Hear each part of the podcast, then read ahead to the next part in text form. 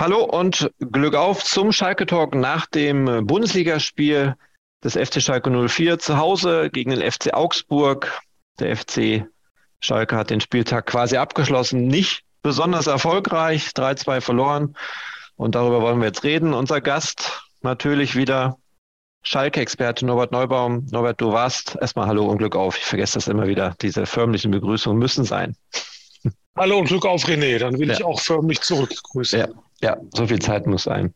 Ja, Norbert, du warst im Stadion, ähm, hast eine, eine Partie gesehen mit ja, fünf Toren, leider auf der falschen Seite äh, drei gefallen. Wie würdest du das Spiel aus deiner Sicht kurz analysieren? Ja, ganz bittere Niederlage für Schalke, machen wir uns nichts vor. Äh, du spielst hier gegen eine Mannschaft, ähm, zu der du punktemäßig aufschließen kannst, wenn du gewinnst. Du kannst durch einen Sieg kannst du dich nach dem achten Spieltag sogar schon so ein kleines bisschen von, von, den, äh, von den Abstiegsplätzen absetzen.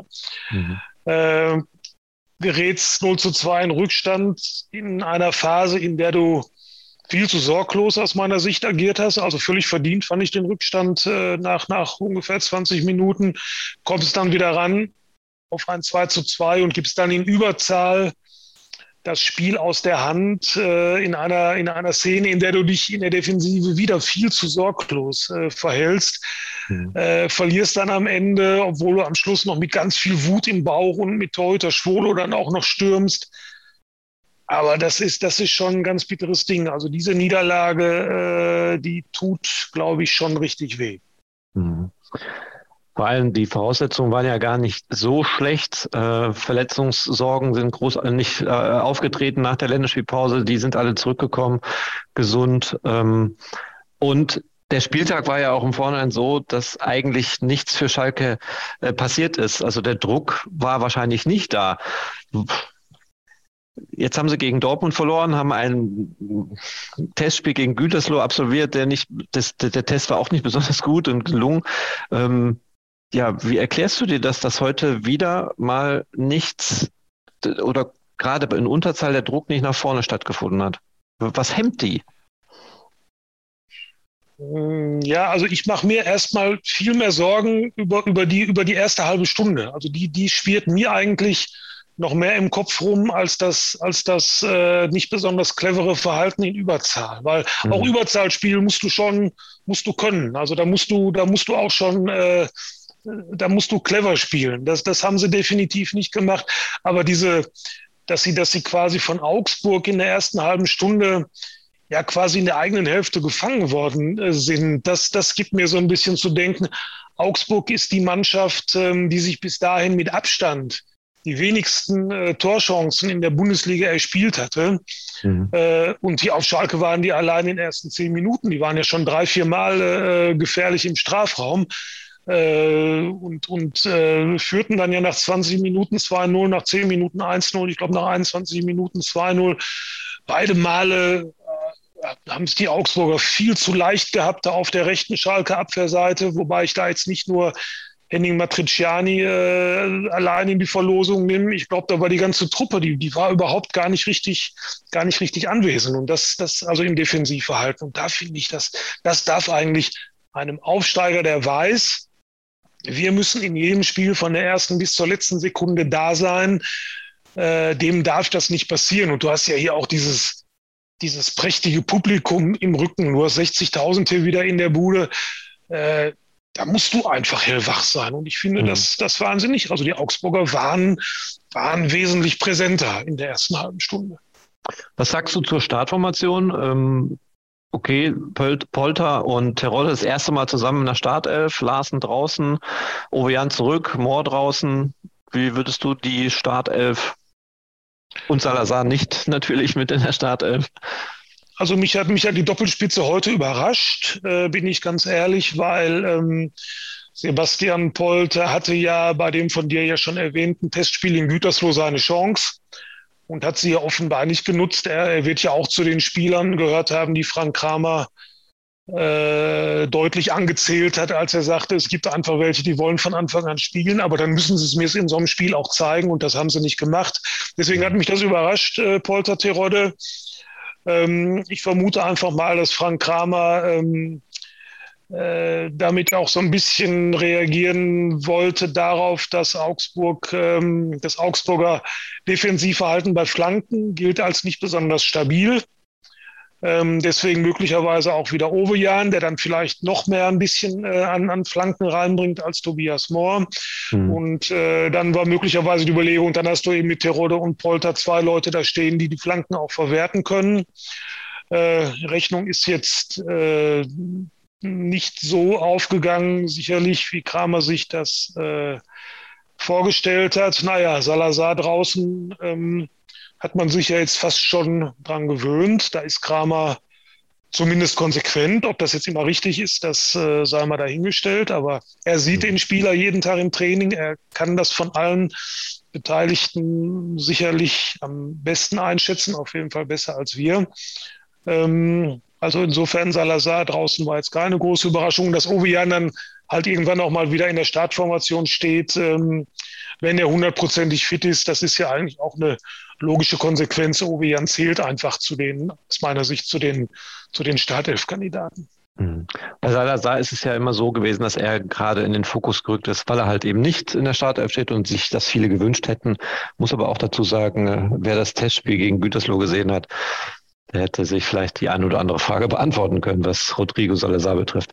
Nun gut, ähm, jetzt ähm, haben wir äh, einen Spieltag, den nächsten Spieltag am Samstag muss der FC Schalke 04 gegen Bayer Leverkusen ran. Klingt erstmal nach einer großen Aufgabe, ist es sicherlich auch. Trotz alledem, Leverkusen noch größere Probleme als der FC Schalke 04, weil die stehen noch mal ein bisschen tiefer, stehen auf dem Abstiegsplatz, auf einem direkten Abstiegsplatz.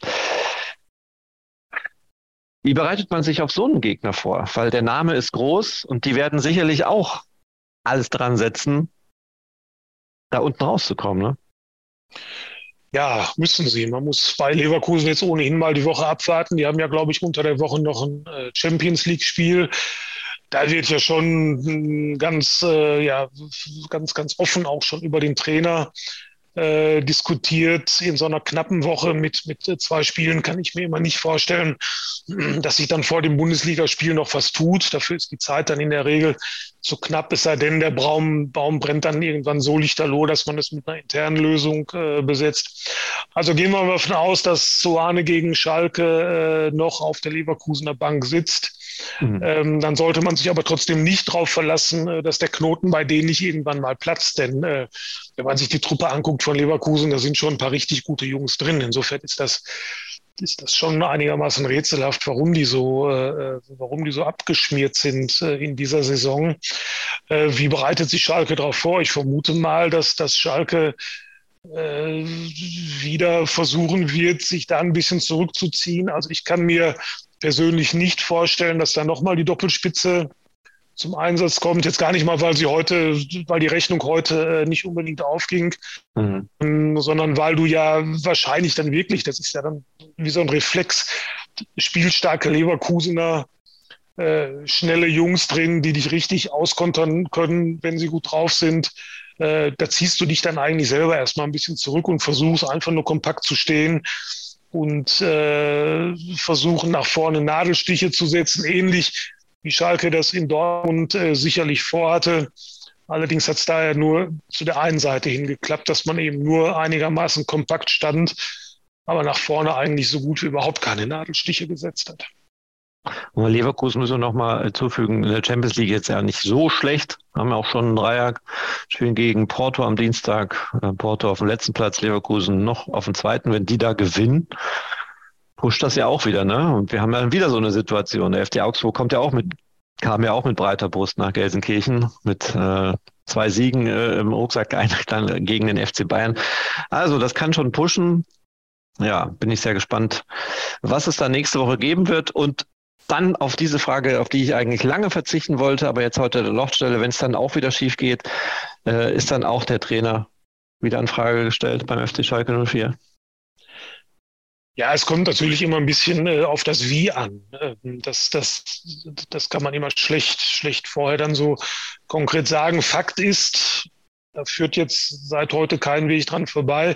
Schalke ist durch die Niederlage heute erstmals in eine bemerkenswerte tabellarische Schieflage äh, geraten. Denn äh, äh, du hast drei Punkte auf Augsburg äh, verloren, die du ja mit da unten äh, drin halten willst. Mhm. Und du hast jetzt die Bilanz von sechs Punkten nach acht Spielen.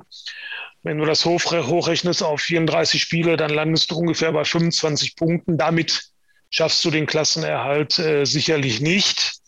Und das heißt, du musst jetzt diese, diese Atmosphäre verlassen als Aufsteiger, in der du einfach jetzt mal acht Spieltage guck, guck, das kannst du überhaupt mithalten, bist du konkurrenzfähig, sondern jetzt beginnt einfach die Phase, da musst du punkten. Mhm. Denn sonst drohst du den Anschluss äh, zu verlieren. Natürlich sieht das im Moment alles noch gar nicht so dramatisch aus, aber ähm, wenn Schalke nicht punktet, dann werden es die anderen Mannschaften irgendwann mal machen. Das heißt, Schalke ist jetzt schon, äh, jetzt stehen sie unter Druck. Das ist ganz klar und äh, das ist dann immer nie so eine, so eine, so eine gemütliche Ausgangsposition. Natürlich, du hast völlig recht, in Leverkusen ist der Druck eigentlich jetzt noch, noch größer. Aber unterm Strich müssen wir irgendwo auch anerkennen, dass die Qualität in Leverkusen auch größer ist. Und mhm. Es besteht aus Schalker Sicht die Gefahr, dass sich diese Qualität irgendwann auch mal, auch mal durchsetzt. Es sei denn, da ist der Wurm wirklich so drin in Leverkusen. Das kann ich aber nicht beurteilen, äh, dass die auch gegen Schalke die Kurve nicht kriegen. Ja, manchmal ist es ja tatsächlich so, dass Vereine mit einer Doppelbelastung sich dann augenscheinlich auf den einen Wettbewerb mehr konzentrieren und vielleicht ist es ja in der Champions League der Fall, dass sie da vielleicht erfolgreicher sind als in der Bundesliga. Zumal ja dann die Situation eintreffen wird, wenn Leverkusen gewinnen sollte gegen den FC Schalke 04, ist dann Schalke definitiv auf einem Abstiegsplatz, auf einem direkten Abstiegsplatz nach dem neunten Spieltag. Und Stuttgart und Bochum werden ja auch irgendwann sicher nicht mal einen Sieg einfahren. Ähm, ja, Hertha wäre noch in der Verlosung, aber ansonsten wird es sehr spannend. Norbert, Hast du noch was auf der Pfanne, was wir unbedingt noch in diesen Sonntagabend 21.17 Uhr der, der Fanwelt mitgeben wollen? Nicht unbedingt auf der Pfanne, aber ich ähm, bin heute, als ich vom Stadion ins Büro gefahren bin, habe ich das Spiel noch mal so ein bisschen noch mal Revue passieren lassen und ähm, trotz der Schalker Niederlage habe ich mich dann doch irgendwie gefreut, dass Schalke wieder erste Bundesliga spielt. Ich finde auch heute, das war ein Spiel, das, das Spiel war spannend. Mhm. Ich fand es sehr intensiv. Ähm, und ich finde, du merkst, auch wenn, wenn viele Spiele in der zweiten Liga auch spannend und intensiv waren, aber ich finde, du merkst dann auch in so einem Spiel wie heute, merkst du dann doch den Unterschied zwischen erster und zweiter Liga. Da ist alles nochmal eine Spur schneller noch mal eine Spur ja, rasanter irgendwo und, und spannend war es allemal, auch wenn das schlechtere Ende für Schalke war. Klar ist es natürlich kein Grund, sich zu freuen. Mhm. Aber ich, ich, ich freue mich auch am achten Spieltag immer noch darauf, dass wir wieder erste Liga regelmäßig uns anschauen können. Hoffentlich bleibt das äh, viele Jahre so. Ja. ähm, eins, eins haben wir irgendwie so ein bisschen jetzt äh, verdrängt oder ich verdrängt. Verletzung von Sepp van den Berg ähm, scheint schwerwiegender zu sein. Hast du welche ja. Infos schon bekommen? Nein, wir haben auch nur die Info, dass er ähm, unmittelbar nachdem er äh, aus dem Stadion getragen wurde, dass er sofort äh, in ein Krankenhaus gefahren wurde. Hm. Und äh, alles, was ich jetzt so unter der Hand höre, das sind natürlich keine keine, keine Diagnosen, die, die irgendeine Verlässlichkeit haben, aber die Tendenz äh, war jetzt immer, äh, das sieht nicht gut aus. Mhm. Aber mehr, mehr kann ich jetzt nicht sagen und äh, ich hoffe für ihn natürlich, dass und für Schalke, dass diese Prognosen nicht in dem Maße eintreffen, äh, wie sie bislang die Runde machen. Ja, so oder so im harmlosen Verlauf eine Bänderüberdehnung wird er definitiv gegen Leverkusen nicht am Start sein. Ah, schon ein Verlust ne, für den FC Schalke 04. Absolut. Ich finde, der Junge hat sich hier äh, richtig gut, richtig gut eingebracht, hat ja, ich glaube, in Stuttgart war es, hat er ja so ein bisschen äh, Startprobleme gemacht, aber ich finde auch in Stuttgart hat er eigentlich äh, nach seinem Fehler, der zum Tor führte, hat er sich eigentlich relativ schnell wieder gefangen, hatte dann nochmal einen Wackler drin. Aber wir dürfen ja immer nicht vergessen, das sind ja, das sind ja alles ganz junge Kerle, die spielen, die spielen zum ersten Mal Bundesliga, Sepp Vandenberg. Mhm. Und äh, ich, ich finde das dann schon immer bemerkenswert, äh, weil du kannst ja nach so einem Fehler kannst du ja auch, kannst du ja auch einbrechen und, und kannst gar nicht mehr auf die Beine kommen. Ich finde, er hat das er hat das gut gemacht. Also mir, mir gefällt er eigentlich ganz gut. Und äh, für Schalke wäre es ein, ein großer Verlust, wenn, wenn er länger fehlt. Äh, und dem Jungen persönlich drücke ich natürlich sowieso die Daumen. Ist natürlich äh, ohnehin immer blöd, äh, wenn du, wenn du schwere Verletzung zu haben, ist immer blöd, aber jetzt auch gerade so in der Saisonphase, wo es ja jetzt, wo es ja jetzt eigentlich richtig, richtig los und richtig rund geht, ist das natürlich äh, doppelt bitter. Ja, große Chance für Leo Greime. Der dürfte ja jetzt äh, dann näher an der, an der Startelf sein, als das je, jemals vorher war. Ja, absolut. Viele, der hat bei vielen, äh, bei vielen Schalker-Fans hat er einen Stein im Brett, ähm, äh, die ihn auch in der, in der U23 gesehen haben. Die halten mhm. viel von dem. Und Rufen Schröder hat es ja im Grunde vor Wochen schon angekündigt, äh, als es darum ging, wer den Malik Chow äh, ersetzen könne, der ja zum AC Mailand gewechselt ist. Da hat Rufen Schröder ja schon gesagt, äh, achtet mal auf den Leo Greimel, der ist, der ist gerade dabei und äh, klopft hier an die Tür. Und jetzt äh, steht er in der Tür und ist eigentlich auch schon ein Stückchen, Stückchen weitergegangen. Ja, auch nochmal zum Testspiel zurück gegen Gütersloh, da war er durchaus der beste Mann sogar auf dem Platz. Norbert, alles weitere gibt es natürlich in eurer Berichterstattung, wie immer auf allen Seiten äh, des Medienhauses Bauer und natürlich unter ruhrnachrichten.de slash S04. Und morgen gibt es trotz Feiertag sogar eine gedruckte Ausgabe auch. Ja, Dafür habe ich aber äh, gehört, dass es dann am Dienstag keine Zeitung gibt. Aber online, online gibt es ja Schalke. Online, ne? online Tag aus, Tag ein. Du bist gut ja. informiert, stelle ich fest, auch was die Printausgaben betrifft. Ja, ich arbeite zufällig in diesem Haus. ja, äh, wahrscheinlich ist auch am Dienstag dann das medienöffentliche Training. Da werden wir sicherlich auch eine Mixzone haben. Und ja, schauen wir mal. Wir können, wir können eine Sache können wir noch äh, sagen wenn ich das richtig interpretiert habe, findet morgen das Auslaufen der Schalker Spieler. Ja. Ach ja, öffentlich. Ist auch öffentlich, ist auch öffentlich. Also wer, wer mag und am Feiertag nichts Besseres vorhat, äh, kann sich gerne, kann sich gerne morgen die äh, in der Regel sind es dann die Schalker Spieler, die nicht äh, zum Einsatz kamen oder zumindest nicht 90 Minuten. Ähm, die, die, der kann die sich dann gerne morgen Vormittag anschauen. Beginn ist um 11 Uhr. Genau, wollte ich gerade sagen. Beginn des Trainings oder Auslaufen ist um 11 Uhr. Jeder kann kommen, jeder kann sich das angucken. Bitte keinen Groll mitnehmen. Das glaube ich, das haben die Jungs dann nicht verdient. Weil Moral stimmt ja irgendwo dann auch, ne? Muss man ja auch sagen. Die Moral war schon da. Sie haben 2-0 zurückgelegen und. Ja, natürlich. Die, die war sogar, vielleicht war die Moral sogar zu, zu, Frank Kramer hat gesagt, die Jungs waren zu gierig hinterher. Die wollten mhm. unbedingt gewinnen. Das kann ich ihnen nicht vorwerfen. Natürlich müssen wir uns anders verhalten. Aber ich kann den Jungs ja nicht vorwerfen, dass die unbedingt den Sieg wollten. Äh, ja. Moral, Moral ist da überhaupt keine Frage. Ein bisschen, also heute wäre mir fast ähm, in den letzten Minuten äh, ein bisschen mehr Cleverness als Moral äh, lieber gewesen. Man lernt nie aus, auch nicht beim FC Schalke 04. Norbert, danke fürs Schlusswort. Und damit hören wir uns in der kommenden Woche. Und erstmal einen schönen Feiertag. Auch wenn du morgen wahrscheinlich auch am Platz bist, ne? Und Natürlich, ohne Groll, aber auch. Ohne Groll. Okay, vielen Dank und Glück auf. Danke dir auch, René. Glück auf.